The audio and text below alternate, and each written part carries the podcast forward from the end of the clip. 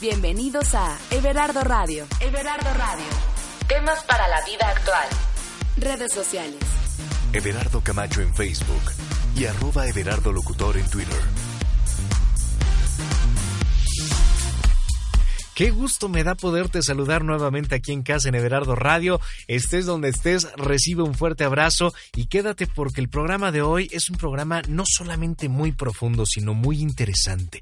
Está nuevamente invitada Carla Vilés, especialista en bioneuroemoción, y precisamente vamos a tratar el tema de bioneuroemoción y enfermedades mentales. Desde la bipolaridad o desde una depresión hasta una esquizofrenia, por ejemplo. ¿Qué pasa con el Alzheimer. Bueno, ya decíamos que la bioneuroemoción indica que toda enfermedad está relacionada con las emociones. Y sí, por difícil que parezca reconocerlo, la enfermedad nos está avisando que algo está sin resolverse. ¿Qué sucede en el caso de las enfermedades mentales? ¿Por qué y para qué se desarrollan? Así es que hoy vamos a tratar este tema. Y bueno, eh, hoy ya existe más conocimiento acerca de algunas enfermedades mentales. No se tiene todo el conocimiento. Por ejemplo, en el Alzheimer pues no tiene una cura. Todavía se está analizando cómo poder curarlo. Y eh, si nos remontamos al pasado, bueno, pues los primeros médicos babilónicos consideraban como posesiones demoníacas a las enfermedades mentales y entonces pues era tratado con métodos eh, mágicos religiosos. Por ejemplo, los aztecas, eh, pues veneraban a las personas que tenían una, una eh, discapacidad mental o una condición distinta. Los consideraban eh, pues seres superiores. En otras eh, en otras culturas, por ejemplo, los griegos denominaban la histeria y la, la, la, atribuían a una mala posición del útero. Entonces fumigaban la vagina como tratamiento para poder este, eh, tratar la histeria, ¿no? Bueno, pues eso, eso, era lo que, lo que se conocía y lo que trataban. Bueno, en fin, eh, los seres humanos siempre, siempre hemos estado en búsqueda de, de tener más conocimiento de nosotros mismos. El budismo, por ejemplo, eh, trata de aislar el interés hacia un mundo externo y direcciona hacia el interior del individuo. Así es que ha recurrido a la, meditación budista no solo como una forma de psicoterapia eh, para trastornos mentales, sino también como ayuda para superar las dificultades de la vida diaria.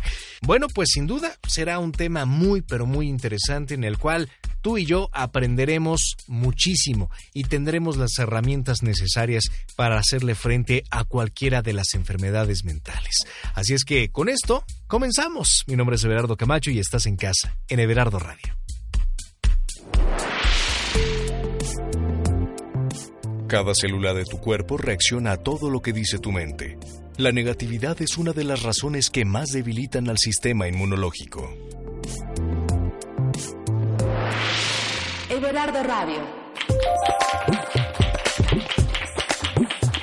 Bienvenida Carla Vilés, qué bueno que regresas a Everardo Radio y un tema maravilloso, bioneuroemoción y enfermedades mentales. Ya decíamos en, el, eh, en un programa anterior que todas las enfermedades corresponden a una emoción.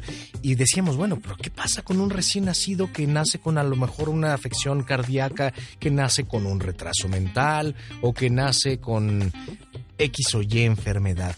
un niño pues no tiene experiencias de vida, ¿por qué nace así? Entonces, pues es un tema maravilloso, bienvenida. Muchísimas gracias, hola Berardo, otra vez muchas gracias por la invitación, eh, qué bueno que nos están escuchando y bueno, el, día de hoy tenemos, tenemos tema, ¿no? Bastante, porque además hay muchísimas enfermedades mentales, ¿no? Yo quiero comenzar con un niño que nace con un retraso mental, por ejemplo. Por ejemplo. Que no es adquirido de que, ah, nació y entonces este, no tuvo suficiente oxigenación, que también, va, también tiene mucho que ver, pero que ya nace con una condición. Claro. Eh, primero quiero, quiero hacer mucho hincapié en que eh, la bioneuroemoción, como te comentaba la vez pasada, se basa en la nueva medicina germánica, ¿no? Les comentaba un poco la historia del doctor Hammer, que es un médico eh, alemán. Hammer, para poder explicar las enfermedades tanto físicas como mentales, que al final no son, no son, son del órgano cerebro, ¿no? Se manifiestan ahí. Dice que hay tres cosas que se conjuntan para este tipo de enfermedades. Primero es la psique, el cerebro y el órgano. Psique, cerebro y órgano se conjuntan para todos los tipos de enfermedades, tanto las mentales, que él no les llama mentales, ahorita les voy a platicar cómo, cómo, se, cómo les llama, como para las de algún órgano.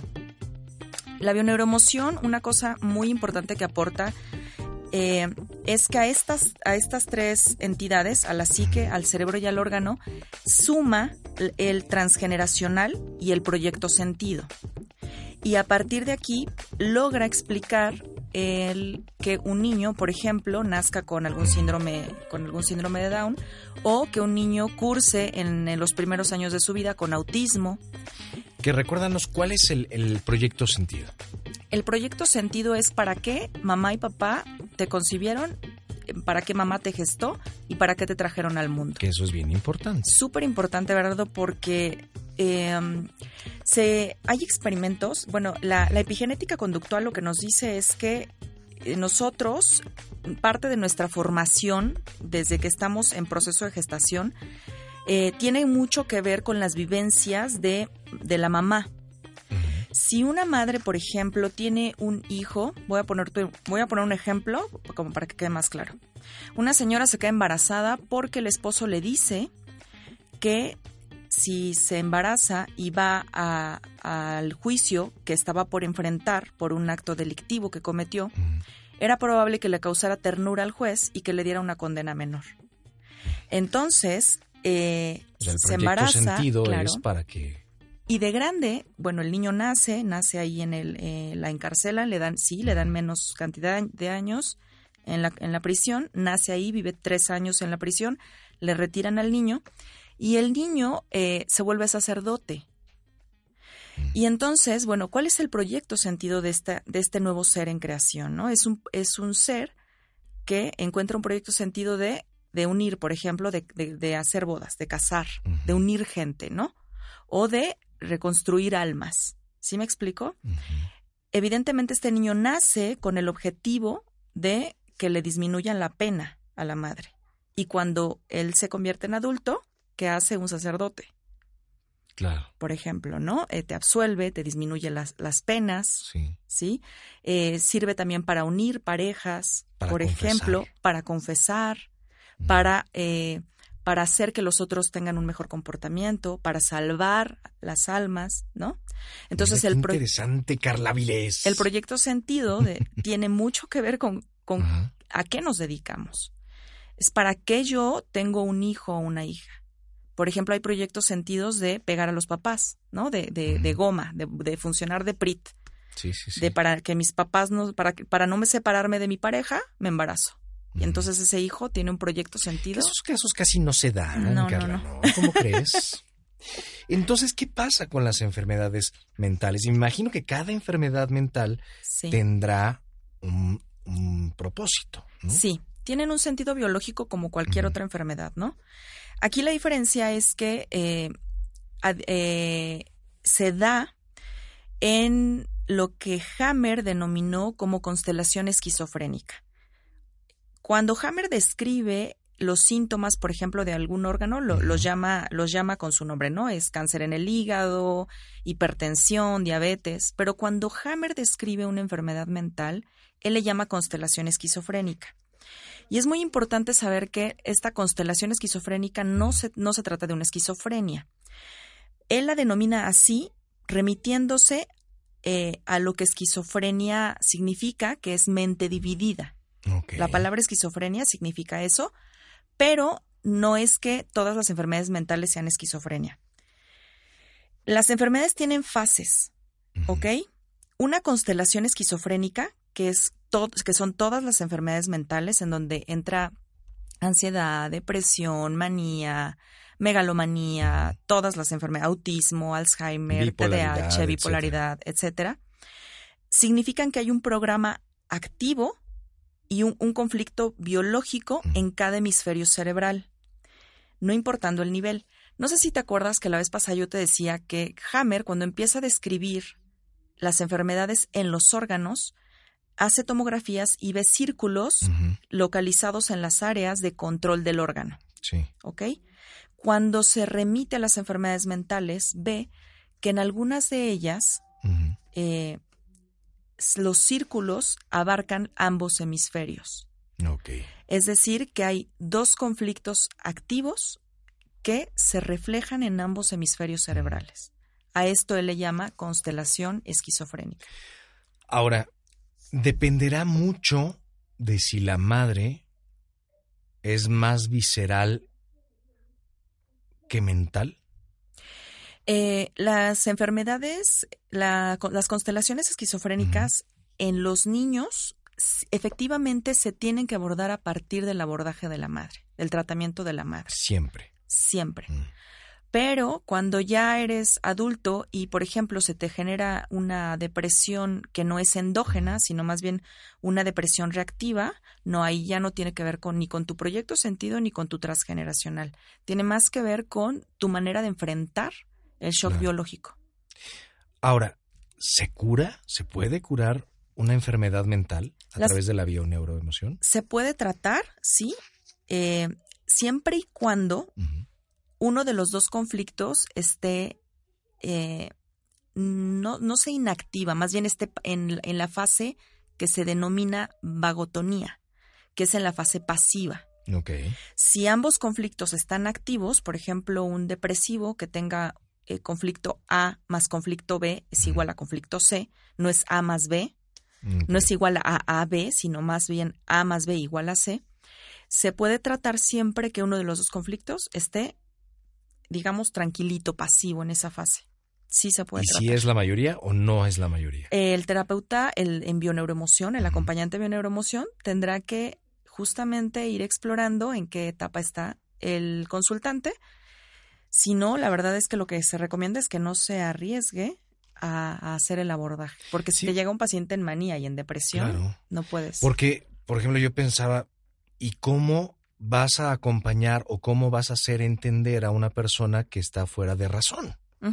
¿Cómo es posible ayudarle, no? Claro. Em, fíjate que primero lo que se tiene que hacer cuando ya recibes a un, a un consultante de este tipo es explicarle cuál es el sentido biológico de su cuerpo. Y algo bien bonito es que toda la constelación esquizofrénica, la que se te venga a la mente, la que puedas imaginar, tiene el sentido biológico de protegernos de generar una enfermedad orgánica que nos eh, que exponga nuestra vida. Toda, anorexia, bulimia, la que me menciones, tiene el sentido biológico de ponernos a salvo. Digo, ya nos acercamos al próximo bloque, pero en el próximo bloque me gustaría, por ejemplo, que nos dijeras de dónde sale la esquizofrenia, de dónde sale eh, la depresión, el autismo y, qué están señalando cada una de estas enfermedades. Digo, hay muchas enfermedades, pero las que nos alcancen el día de hoy. Claro. ¿no, Carla? Sí. Otra pregunta. ¿Qué pasa o cómo ayudas a un niño que aún ni siquiera cumple los tres o cuatro años? Eh, te, te, repito, aquí es muy importante que primero la mamá haga un trabajo de identificación, primero del transgeneracional y después del proyecto sentido. Cuando tú tienes, por ejemplo, un niño autista, un niño autista eh, corta su etapa de desarrollo tanto verbal como social a una edad muy temprana. Lo primero que hay que entender es que este niño está haciendo una reacción biológica para protegerse. ¿Por qué? Porque cualquier, como te lo, como te lo mencionaba, cualquier constelación trata de supervivencia. Son estados que no llegan de, en un momento repentino, sino que se van construyendo. Entonces, acompañar a un niño, por ejemplo, con autismo, tiene que ver a la par con acompañar a la madre. Híjole, qué interesante. Pues vámonos ya al segundo bloque, mi querida Carla. Y sí, sin duda alguna, todo lo que pensamos, pues se adhiere a nuestra materia, ¿no? Así es. Inclusive el lugar que habitamos, bueno, pues contiene nuestra información, si hay agresividad, si hay tranquilidad, etcétera, etcétera, da esa vibra. Eh, simplemente porque guarda información la materia. Sí. Que ahí están los famosos eh, experimentos de Masaru Emoto, ¿no? Que por cierto, búsquenlo en internet que hacía los experimentos que le ponía al agua odio o le ponía Ah, amor. sí. y se, se, se iba modificando la estructura del agua dependiendo de la palabra y sobre todo de la intención utilizada. Vámonos al segundo bloque. Estás en casa, en Everardo Radio. Everardo Radio. Redes sociales. Everardo Camacho en Facebook y arroba Everardo Locutor en Twitter. ¿Qué enfermedades mentales conoces? mentales. Esquizofrenia sí. em, no, ¿eh? Pues no, casi no esquizofrenia. Tal vez si me las dices, como que recuerdo y ya sé cuáles son, pero así yo recordar como un nombre específico, no. ¿Qué opinas de las enfermedades mentales? Pues que si son tratadas a tiempo y con profesionales, pueden salvar como muchos de los casos, y inclusive el de la persona, ¿no? Como su vida social. ¿Crees que pueda existir relación entre las emociones y las enfermedades mentales? Sí, claro, 100% está relacionado, todo es neurológicamente como relacionado y, y tiene muchísimo que ver con las emociones. ¿Qué enfermedades mentales conoces? Eh, esquizofrenia, este, depresión, también es una enfermedad, sí, depresión. ¿Qué opinas de las enfermedades mentales? Eh, son unas enfermedades que se deben de tratar seriamente, eh, ya que de ahí puede derivar cosas más graves y deben de llevar un control médico. ¿Crees que pueda existir relación entre las emociones y las enfermedades mentales? Sí, totalmente. Está vinculado totalmente. Sí.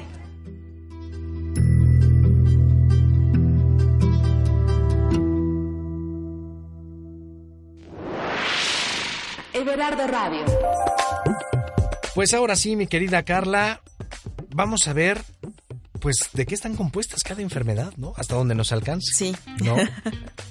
Sobre todo ver, eh, entender el sentido biológico, ¿no? Que la bioneuroemoción es uno de los aportes que hace. ¿Para Exacto. qué me estoy enfermando? ¿Para qué está este síntoma que en realidad no debo de atacar, sino llegar a la conciencia y a la comprensión? Porque el momento en que tú llegas a comprender el para qué, es mucho más sencillo que puedas hacer cambios para, eh, pues para modificarlo, ¿no? Así es que papitos, mamitas que tienen algún hijo con una capacidad mental distinta, bueno, pues paren la oreja para que puedan también ayudarles. Exacto. Cuando hablamos, por ejemplo, de una constelación eh, autista, no es simplemente lo que entendemos por autismo. Nosotros cuando estamos, por ejemplo, muchas horas en estudio o concentrados, o cuando hay un niño que le encanta jugar videojuegos y está cinco horas pegado a la televisión y al control, digamos que está en modo autista. Ok. ¿Ok? ¿Por qué? Porque es una capacidad que tenemos nosotros para eh, poder adaptarnos. Ya sea al trabajo, al juego. Y lo que estamos haciendo es estar en modo maníaco. ¿Ok? Entonces, una, focalizarse en algo durante horas es estar en modo maníaco. Aquí la diferencia con, el- con ya con el síndrome es que se encuentra en una fase depresiva. Cuando hay una fase depresiva, el niño o la persona que, que padece el autismo queda aislado totalmente. Y al quedar aislado, evidentemente, va a haber un eh, desarrollo en las habilidades sociales y en las habilidades verbales muchísimo más deteriorado que una persona que no está en un estado depresivo. ¿Por qué se aísla la- el autista? El autismo tiene el sentido biológico de supervivencia. Y ahí por eso te decía hace ratito, hay que revisar qué ocurre, por ejemplo, con la madre. La madre es violenta, la madre es ausente, porque ojo, la violencia no necesita ser el golpe claro, o el grito. ¿no? Neces- puede ser también la, la ausencia total, que es un poco lo que les pasa también a los esquizofrénicos. En el caso del autismo, puede ser que la supervivencia sea porque no cuento con el recurso de mis cuidadores para poder salir y enfrentar el mundo, entonces me aíslo como modo de sobrevivir, como modo de autoprotección y de crear un mundo hacia adentro. Eso es, eso es digamos, como la generalidad de, de- del, del O niño simplemente ya no querer ver algo que, que se vio, ¿no? Encerrarme en mí mismo, porque algunos papás pueden decir, pero es que yo le doy el amor de todo el mundo a mi hijo y tiene autismo. Bueno, es una de las probabilidades o de las posibles causas. No significa que así sea totalmente, ¿no? Claro, pero sí hay que revisar el entorno. Porque tú puedes, por ejemplo, ser una madre soltera que tiene un niño que es muy amado, ¿sí? Pero puedes estar siendo a lo mejor eh, un poco tóxica o puede haber eh, algunos otros cuidadores que no estén siendo totalmente saludables o convenientes para el desarrollo del niño, pero también hay que ver la historia transgeneracional de alguna alguien en el clan que haya estado en peligro en peligro de muerte o de agresión. Puede ser un bisabuelo, un abuelo. Exacto. Hay que revisar eso también. Ok. Muy bien. ¿Con qué seguimos? Vamos a eh, ver la esquizofrenia, que es una de las que me parecen muy, muy interesantes.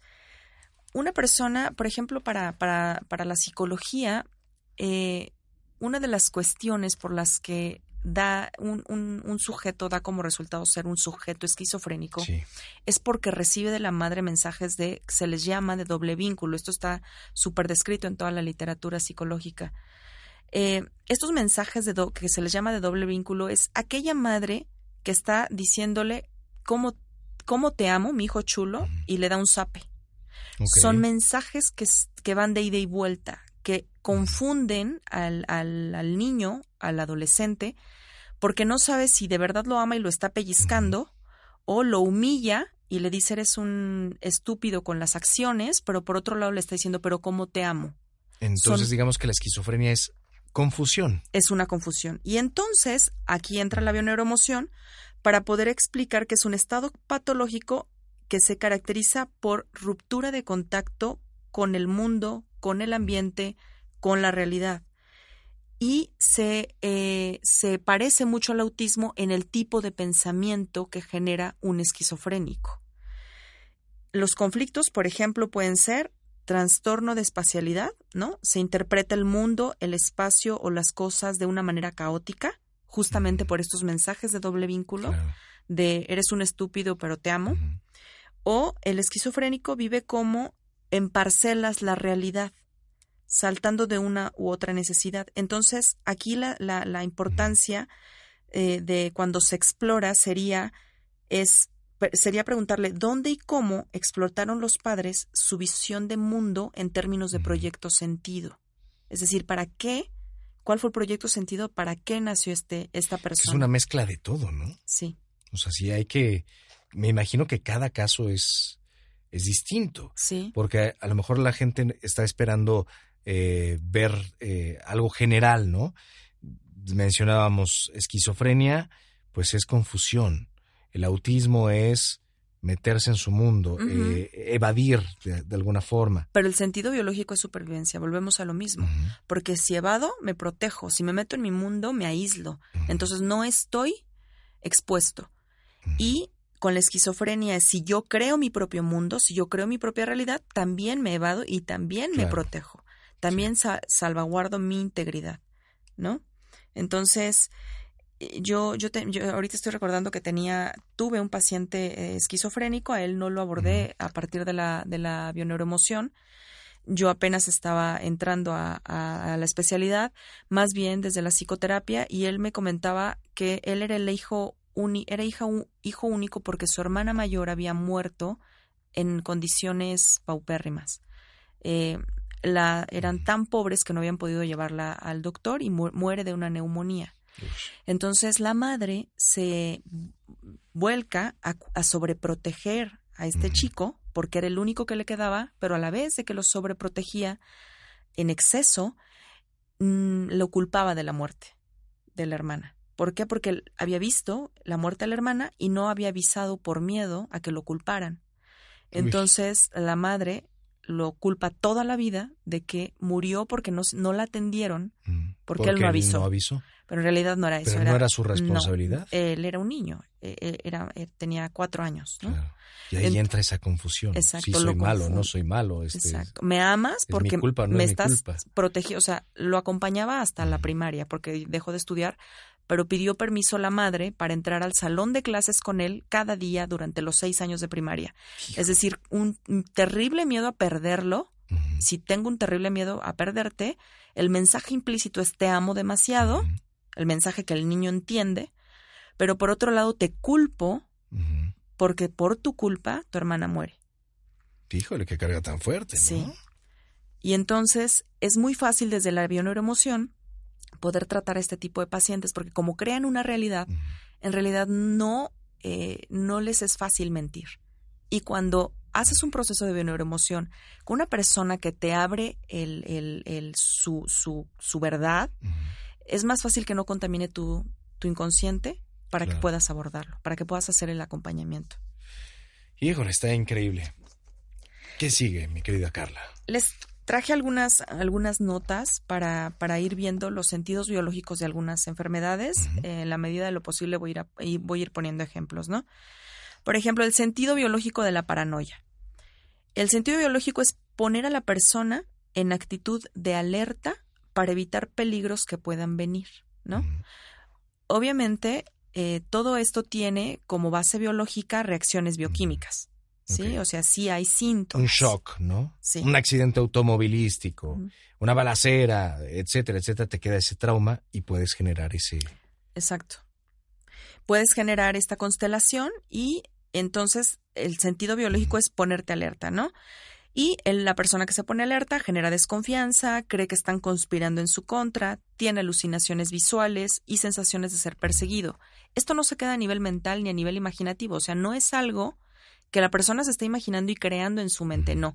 El cuerpo reacciona a, todos estos, a todas estas señales que, que va percibiendo y empieza a haber problemas voy a poner un ejemplo, en los túbulos colectores, en los ovarios, en las hormonas, y todo este desajuste provoca que la, eh, la, la, la, enfermedad mental se reafirme, se crea a partir del órgano, ¿sí? O sea, no es que la gente que tenga alguna enfermedad mental se la está inventando y sea simplemente como de poder controlarla a partir de la mente. No, se vuelve física. Y entonces, por ejemplo, una bulímica, evidentemente va a tener menos, eh, va a tener hipoglucemia, por lo tanto va a tener ataques por comer y a partir de esos ataques va a tener la, el arrepentimiento de haber comido y el impulso de, de vomitar, por ejemplo, ¿no? Es decir, estoy poniendo el ejemplo para que veamos que que el mensaje no es, no, controla tu mente, estás exagerando, te lo estás creando. No, no son una depresión, una ansiedad, no son estados de ánimo. Van acompañados de una reacción biológica claro, y, física. y física, ¿no? Porque está el órgano, como decíamos hace ratito, el cerebro y la psique pero además el proyecto sentido y el transgeneracional. Esto sí que quede bien claro. Ahora la depresión, ¿qué pasa con la depresión? Porque muchas muchas personas llegan a, a padecer una depresión. Sí, ¿no? la depresión y la manía tienen eh, algo muy parecido, que es el sentido biológico de amenaza de territorio. Ok, ¿cómo es esto? Voy a enumerar eh, a, eh, los, a qué me refiero con territorio, ¿no? Es amenaza del territorio, pérdida de territorio, conflicto de frustración sexual, ojo, nuestro cuerpo es nuestro territorio, por claro. eso hay pérdida de frustración sexual, o territorial, marcaje de territorio, contrariedad territorial o indecisión de identidad territorial. Y voy a poner ejemplos para pues para que se que dijera. Quede más claro. Que sí, se, sí, sí. Para que se dijera. Eh, nuestro territorio puede ser nuestro, desde nuestro cuerpo hasta nuestro, nuestra habitación, por ejemplo, nuestra casa, nuestro trabajo, mi oficina, mi familia. Ese es mi territorio. ¿Ok? Somos seres biológicos que el hombre de, eh, genera el territorio y la mujer orina el territorio para organizarlo. Es decir, okay. somos totalmente territoriales. Voy a poner un ejemplo de eh, frustración, conflicto de frustración sexual. ¿Ok? Es un hombre que llega a consulta porque eh, vive con las... no puede tener hijos, no puede okay. tener hijos, pero tampoco puede mantener una relación sexual con la mujer, justamente es por impotente. eso. Ajá. Okay. Sí. No es impotente porque tiene una erección, más bien no uh -huh. puede mantenerla. Ok. Cuando se empieza a hablar acerca de su historia, él describe que él está viviendo en casa de la suegra con la esposa y que la suegra entra y sale del cuarto de ellos, de la pareja, cuando se le da la gana. ¿Ok? Claro. Esto tiene un impacto, si estamos hablando de territorio, esto tiene un impacto a nivel hormonal. Otra de las cosas que tiene que quedar clara es que para, para la bioneuroemoción, cualquier enfermedad mental está regulada por lo hormonal. ¿Ok? Entonces, esto tiene un impacto a nivel hormonal porque él deja de generar más la testosterona adecuada que eh, para su edad, ¿no? Para un joven de su edad. Y entonces, evidentemente, si yo no tengo territorio, estoy generando menos testosterona, entonces voy a tener menos líbido, voy a tener más incapacidad para mantener una relación sexual y no voy a procrear por esta incapacidad. ¿Ok? Y además, imagínate, oye, pues, ¿qué tal que entra la suegra? Pues, Exactamente. Y el, eh, la respuesta biológica es, pues no mantengas relaciones sexuales. No seas el macho alfa del clan porque este no es tu territorio. Claro. Y así responde biológicamente, ¿no? Cuando llega a consulta, ya llega con una depresión, que tiene que ver con marcaje sexual, conflicto sexual. Fíjate. Y a partir de ahí se puede abordar. Voy a poner otro ejemplo. Por ejemplo, eh, amenaza de territorio. Lo voy a conjuntar porque puedes, puedes encontrar tú una persona que tenga depresión, que es amenaza de territorio, con, em, se me ocurre, anorexia. Voy a ponerte otro ejemplo. Es una chica que eh, su madre, a partir de que tiene 16, de los 16 a los 18, su madre va a dormir con ella a su recámara porque la madre tiene eh, está en proceso de separación con el padre y ya no quiere dormir con él, entonces va y se resguarda con la hija, con la hija ¿no? Duermen en la misma cama. Duerme en la la hija tiene una cama matrimonial y la madre duerme ahí. La, la chica eh, todos los días está esperando a que su madre invada su territorio. Ya se vuelve una costumbre. Sí, se vuelve una costumbre y entonces esta chica deja, tener, deja de tener un territorio. Pero, además de, de, de ya no contar con un territorio, la madre, todas las noches, durante esos dos años, de los 16 a los 18, le platica todos los conflictos, tanto económicos, sexuales, de pareja, que tiene con el padre. ¿Ok? A los 20, esta chica cursa con una depresión profunda y con una anorexia profunda, ya, ya muy avanzada. Cuando se empieza a hacer la historia clínica, cuando se empieza a explorar en qué momento fue el momento semilla, el momento en el que se siembra este, este resultado, eh, se empieza a explorar que, claro, la, ella había perdido su territorio, su recámara, su cuarto, por eh, el depredador que viene a invadirla, pero que además este depredador es simbólicamente la que alimenta, la que da el bocado simbólico, que es el bocado emotivo. Cuando una mujer deja, cierra la boca para no seguir recibiendo ese, ese bocado emotivo que huele mal, que está echado a perder, que es toda la información que la madre le daba del padre, se convierte en anoréxica. Deja de comer porque cierra la boca. Pero alimento es igual a madre.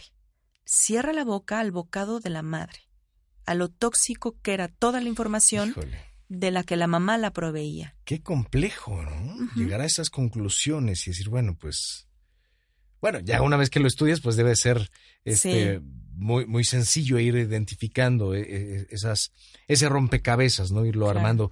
Pero qué, qué interesante. Eh, nos quedan ya aproximadamente 10 minutos. ¿Nos vamos con una más? Una más. ¿Te parece bien? Mm, se me ocurre dos que están súper, súper sencillas. Por ejemplo, la vigorexia, que es la recuperación de la identidad perdida, ¿no? Hago demasiado, demasiado ejercicio para poder existir, para poder tener el sentido de eh, estoy recuperando lo que ya no tengo. Entonces, hago crecer el músculo. Ok. O, por ejemplo... Eh, lo que ya no tengo se refiere a... La identidad perdida.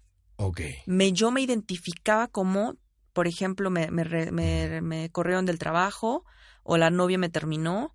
Yo me identificaba con ese, con ese rol, ¿no? Yo tenía esa identidad, yo era el, el, el mejor empleado, el novio, el, el eh, ¿no? El algo. Sí. Cuando, cuando pierdo esto, entonces lo que quiero es recuperar mi identidad y eh, hago crecer el músculo. ¿Por qué? Porque necesito destacar, necesito verme. Ujú. Si tú te das cuenta, muchos vigoréxicos son los que, sobre todo, son hombres y son los que acaban de pasar por alguna pérdida o alguna ruptura. Y entonces, también mujeres, ¿no? Se meten demasiado al gimnasio. Empiezan a tener movimientos todo el tiempo porque, primero, no quieren contactar con el dolor y, segundo, porque necesitan reconstruir el músculo. ¿Qué hacerse pasa más cuando ya grande. llevan muchos años? ¿Perdón? ¿Qué pasa cuando ya llevan muchos años haciendo ejercicio y poniéndose mameyes y todo Lo el que rollo? pasa es que una, un- es, una cosa es hacer ejercicio como por salud, como porque tu cuerpo ya va teniendo esa necesidad, y otra ya es la vigorexia, que es ya es una es ejercitarse sobremanera, Ok. ¿no? Estamos hablando de ejercitarse. De vigorexia. Eh, exacto. Estamos hablando no de, de que vayas al gimnasio diario y sí te pongas fuerte y todo el rollo, sino de hacerlo ya en exceso. En exceso. que incluso ya hasta afecte tu vida laboral o tu vida Sí. de pareja, etcétera, ¿no? Sí, o que sea lo único en, en torno a lo que gira ya tu, tu vida, ¿no? Recordemos que pues cualquier, cualquier eh, exceso es malo. Y la última sería la, la anorexia ya sola, ¿no? Ya sin la depresión, que fue la que les expliqué. Quien se mata de hambre está en una constelación que se llama constelación agresiva. No se corta, no se mutila, no se, no se hace, no se suicida, Claro. pero se mata de hambre. Entonces, volvemos a lo mismo, está relacionado con el alimento materno, con lo tóxico de la madre. Entonces, siempre ¿Únicamente es materno o puede Sí. ser paterno? materno porque tiene que ver con el alimento, pero materno, ojo, materno no quiere decir mujer. Materno puede decir cuidador. A lo mejor tu cuidador fue tu padre. Te quedaste huérfana de madre y el alimento materno, el alimento emotivo te lo dio tu papá, por ejemplo, ¿no? Ok. Híjole, qué interesante. ¿Qué pasa, por ejemplo? Tenemos todavía, sí se puede, sí, tenemos todavía cinco minutos más. ¿Qué pasa con la bipolaridad, por ejemplo? La bipolaridad eh, se identifica, es, es muy parecida al maníaco depresivo y está determinada porque hay dos conflictos activos, como por ejemplo lo que acabo de describir de depresión más anorexia. Aquí la única diferencia es el grado del conflicto. Es decir, es un grado mucho más elevado. El sujeto no fue capaz de enfrentar el shock emocional y lo, lo vivió de manera más trágica, porque ese mismo evento le pudo haber pasado a otro. Y a lo mejor el otro pudo haber generado la depresión con la anorexia, ¿no? Pero la bipolaridad son dos conflictos que, el suje- que se le fueron de las manos al sujeto y que los vivió de manera demasiado trágica. Y volvemos a lo mismo, también es territorialidad. También tiene que ver con la Tiene que ver con el, el territorio. Híjole. Ujú. O sea, hace que la bipolaridad, pues se puede, vaya, a, a- a lo que voy es que una persona le puede pasar el mismo evento y no pasarle absolutamente nada, Ajá. sino es el cómo toma las cosas. Exacto. Y la persona que se convirtió, bueno, no que se convirtió, sino que adquirió la, la bipolaridad fue porque no pudo digerir de alguna manera Sí. esos eventos. Así es. Y los tiene activos todo el tiempo. En y recordemos que cuando están activos están en ambos hemisferios o puede ser que estén en ambos fe- hemisferios o que estén en el mismo hemisferio y que estén activos, pero al final del día están de manera descontrolada, emotivamente descontrolados. Los está viviendo como un shock, un impacto emocional muy fuerte. Híjole. Pues Carla, vámonos ya al siguiente bloque para que nos des tus tips, las sugerencias para aquellas personas que estén eh, padeciendo a lo mejor una, una depresión y que nos estén escuchando o que tengan algún familiar eh, con alguna enfermedad mental, cómo podemos ayudarles de, de- eh, desde casa, ¿no? Con lo más sencillo y cómo pueden acudir a ti o qué deben de hacer. ¿Te parece? Aquí en casa, en Everardo Radio. Everardo Radio. Pues sí, mi querida Carla. Híjole, yo creo que tanto yo como muchas personas que nos están escuchando nos quedamos así como de, híjole, ¿y por dónde empiezo, no? ¿Para dónde le doy? ¿Qué tips y qué sugerencias le das a aquellas personas que padecen por una depresión o que eh, tienen algún familiar con alguna eh, enfermedad mental? ¿Cómo pueden ayudarles desde casa? Lo primero es eh, considerar la edad de, la, de, la, de, la, persona, ¿no? Porque si, si, se trata de un niño, la mamá tendrá que acudir para poder ayudarse a ella descubrir cuál es el sentido biológico para después poder vivir con este niño que, eh, hablando de física cuántica y de partículas y de información, al final del día ese niño puede mejorar su estado. Es importante que sepan que, por ejemplo, el autismo no se cura, ¿no? La bioneuroemoción no intenta curar, intenta hacer que haya una mejora en los síntomas, sí, por supuesto, una comprensión del síntoma y a partir de esa comprensión que suceda lo que tenga que, suceder, ¿no? ¿Ha habido remisiones espontáneas? Sí, claro que las ha habido, pero tiene que ver con el crecimiento eh, emotivo de la persona, ¿no? Hasta dónde la persona llega con la exploración de lo que está sucediendo en su cuerpo, con la comprensión y con la puesta en práctica de las cosas que, pues, que tiene que hacer para, para mejorarse. Y es muy importante que sepamos que el acompañamiento para este tipo de personas es una terapia educativa.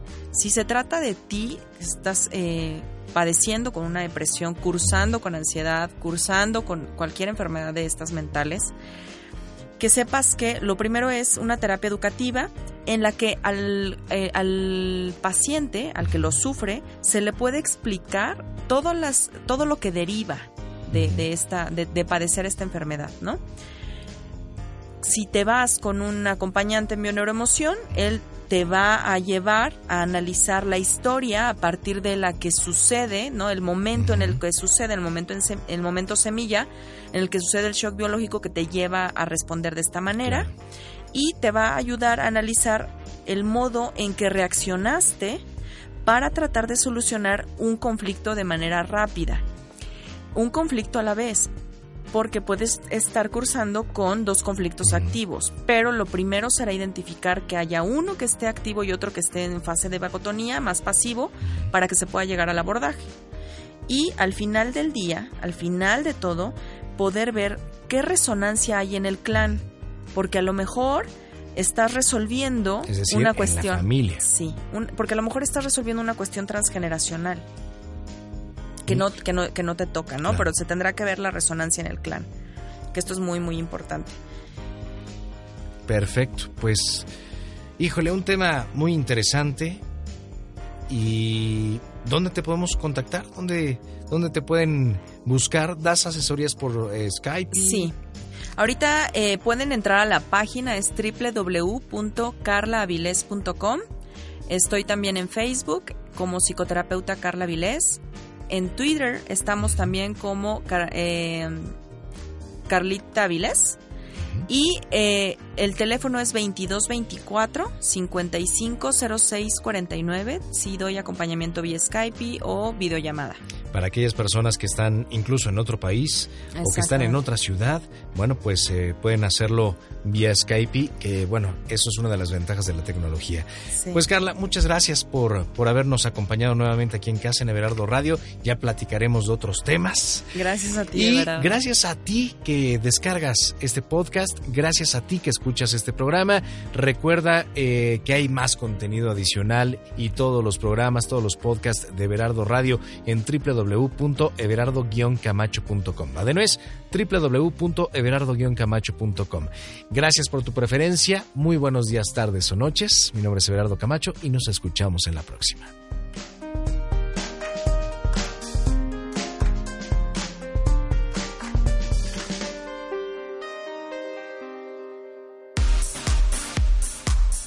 Everardo Radio. Everardo Radio. Temas para la vida actual. Redes sociales. Everardo Camacho en Facebook y arroba Everardo Locutor en Twitter.